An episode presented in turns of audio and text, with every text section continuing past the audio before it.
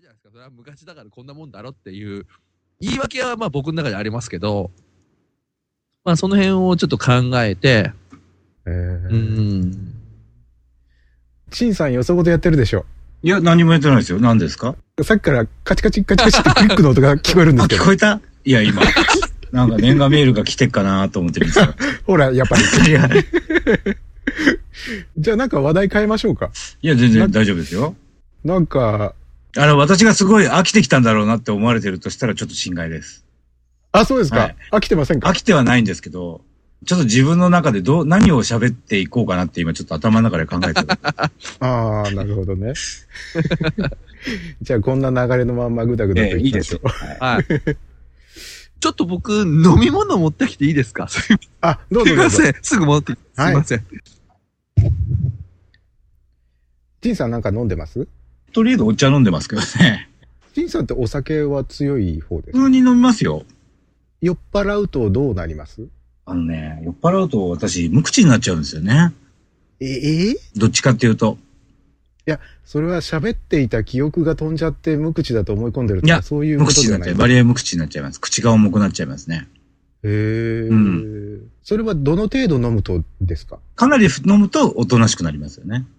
へえそれまではあんまり変わんないらしいですよ。じゃあ、例えば、うんもう無口になっちゃうくらい飲むときってどういうときですかいや、でもね、基本的に私あんまり、いっぱいお酒を飲めない体質なんですよ。体質的に。だからあんまり飲みすぎちゃうと、ウェーって吐いちゃうから。あで吐いちゃうとすごいスッキリしちゃうんで。まあ、だから本当に記憶を失ったとかいうのが、これまでの中に4、5回ぐらいかな。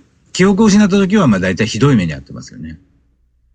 あ。暴れちゃったとかそういわうかんないです。飲み、の、だから記憶がないから。飲み場と自宅のちょうど真ん中あたりで、タクシーで1時間ぐらいかかるんですけど、1時間もかかんないかな。これ4、50分かかるところ住んでるんですけど、そのいつも飲むようなとこと。そのちょうど真ん中辺のところの、おを、血だるまになって歩いていたなんていうことがあるしかもびしょ濡れて、やばいですよ、それ。タクシーが止まってくんないと思ったら血だるまだったっていうことはありましたよね。だからなんか記憶失うとろくなことはないですね、あんまり。それ、陳さんが気づいてないだけで、警察が必死に陳さんの行方を追ってるんじゃないですか、もしかして。いや、でもその時は目撃者団によるとどうも殴られてたらしいんですよ。 殴られてた。その時は歯がなくなってましたもんね。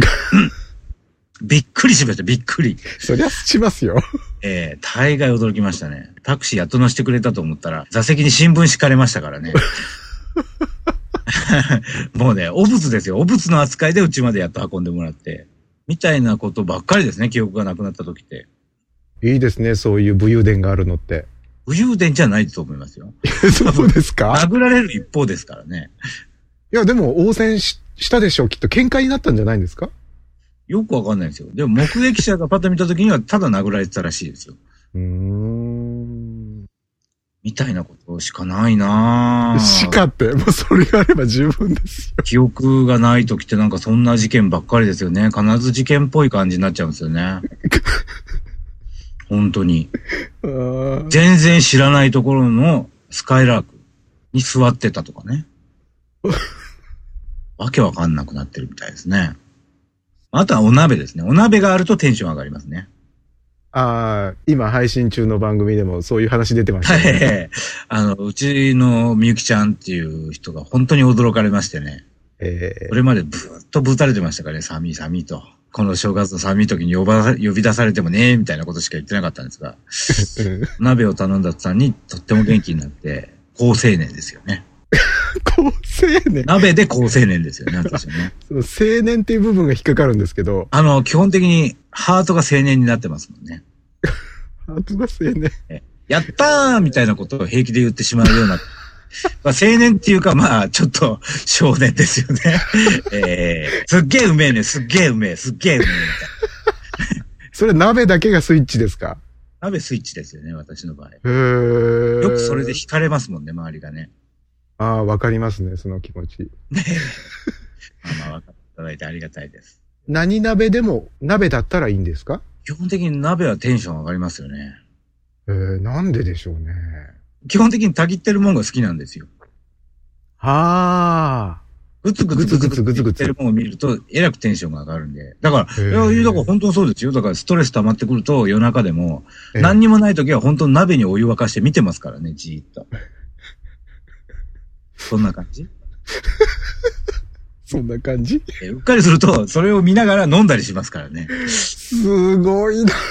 ああ、たぎってるなーなんて。面白いなぁええ、そうですね。それは自分でも変態、フェティッシュな部分はそこにありますよね。いいですね。安上がりな癒し効果で。もう超安上がりですよ、だから。え、そういう自分に気づいたのっていつ頃でしたでも結構昔から気づいてるんですよね。子供の頃から。子供の頃はそうでもないですね。子供の頃はないかなわかんないですね。やっぱ大人になってからですね。やっぱ人間大人になってくると自分の中の醜いものを認め始めるじゃないですか。ああ、認めざるを得なくなりますよね。えそのついでに認めましたね。ええそれはセットになってるんですかなってます、なってます。おお、だから私の青春が終わった時にたぎりフェチが、え俺はたぎりフェチだと思ったっていう感じが正しいでしょうね。えなるほどね。でもその青春が終わると同時にそれに気づき、えー、鍋を見ると少年に戻ってしまうという、なんそかうです、そうです。複雑な 図式がありますね。まあ、回春ってやつですかもしれない。回春ですよね、回春。回春行為。回春効果がありますよね。へえ。だから自分と同じようなそういう人に出会ったことってありますいや、あの、それは寂しい思いをしてます よね。かといって、だから、たぎりフェチのホームページ作ってもね、みたいな、続かないし、みたいなとこもあるじゃないですか。あ、でもなんかちょっと同じような人がいるかどうかちょっと知りたくなりましたよ。ミクシー、たぎし、たぎりコミュかな。ええそれはいいかもしれないですね。たぎってるものはとりあえず、そうなんです。だから本当に好きなんです。よくあの、焚き火が好きな人っているじゃないですか。あ、たぎも好きですよね。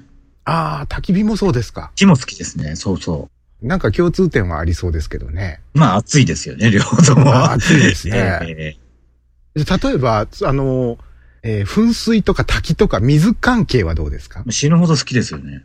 ああ、好きですか。ですだから本当に。だから水が好きだからいつも海で収録してるわけでしょ。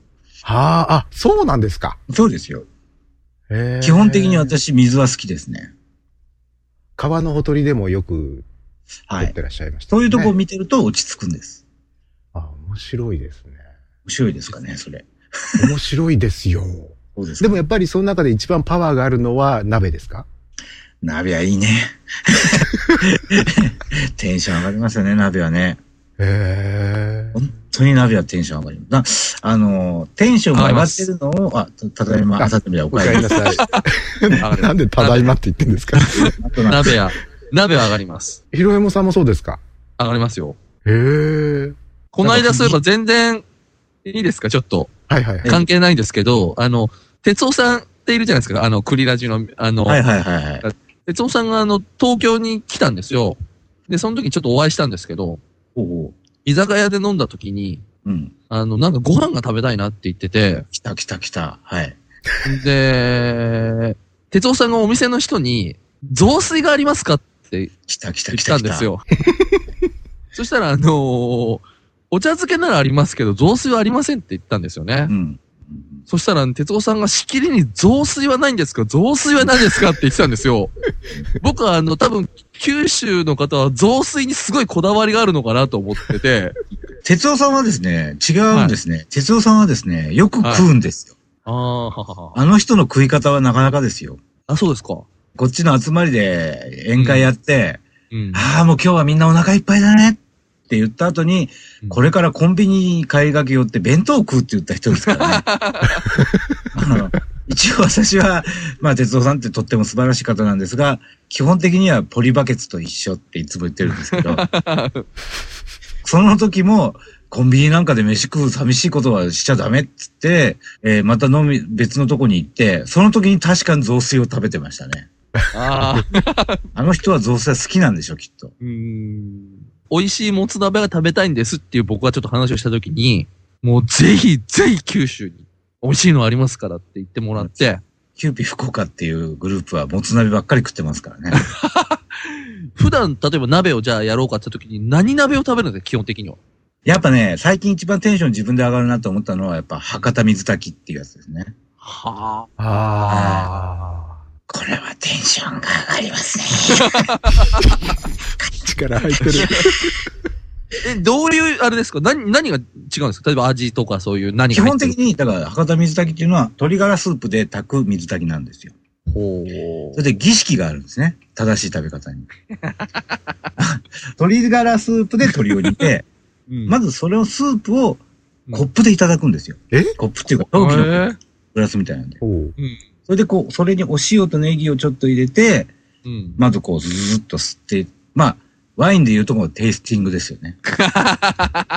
結構ですと。そっから鍋が始まるって。この手順の素晴らしいことね。へ鶏鍋が一番今好きかもしれないですね。ひろえもさんは何鍋が好きなんですかーいや、僕ね、もう本当に、もう、キムチとか、僕の家の近所っていうか、まあちょっと車でちょっと行ったとこに、その、もつ鍋が食べられるとこができたんですよ。うん。そこの店は明らかにその、今まで食べたことがない、その、なんつうかこう、これは、うまいなっていうことで、で、なんか、いやーもう、こうもううまいもつ鍋食べたいな、うまいもつ鍋食べたいなっていうのがちょっとキーワードになってるんですよ。じゃあ、福岡に来て食べるのが一番いいでしょうね。もつ鍋っていうのは九州名物なんですか一応、博多の、もともと飲み屋の食い物なんですよね。もつ鍋っていうのは。ほうほうほで、それ、れが東京に上陸して、ずいぶん前に一次ブームで、最近また二次ブームで、みたいな感じでしょ、う。うんうん、そうですね。鍋の好きな人ってなんか好感度高いじゃないです か。なんとなく。すごい偏見ですね、これいは。や、なんとなく鍋が好きっていうのは、いやいや、それはね、偏見じゃないです よ。鍋が好きっていうのは、やっぱり一人ではだから食えないでしょうん鍋というのは。だからやっぱ鍋が好きっていうのは、やっぱこう、お友達がいっぱいいてみたいな、やっぱね、こう、なんとなくそういうイメージがあるんですよ。ああ、それはわかります。うん。でしょ、そう一人で鍋食うとは、なかなか一人鍋っていうぐらいで、こう差別されちゃうぐらいですですね。で、うんなんで、あ、俺はやっぱりこう、人と一緒に鍋を囲んで食べたりするのがすごい好きだっていう、自分は好きだななんて思ってた んです。でもある時、じゃなくて、俺はたぎってればよかったんだって。なんかね、あうんあ、俺の人生ちょっと違うってちょっと思って。なんならお湯がたぎっててもいいんだって気づいた時に、なんかこう人生のプランがちょっと狂いましたよね。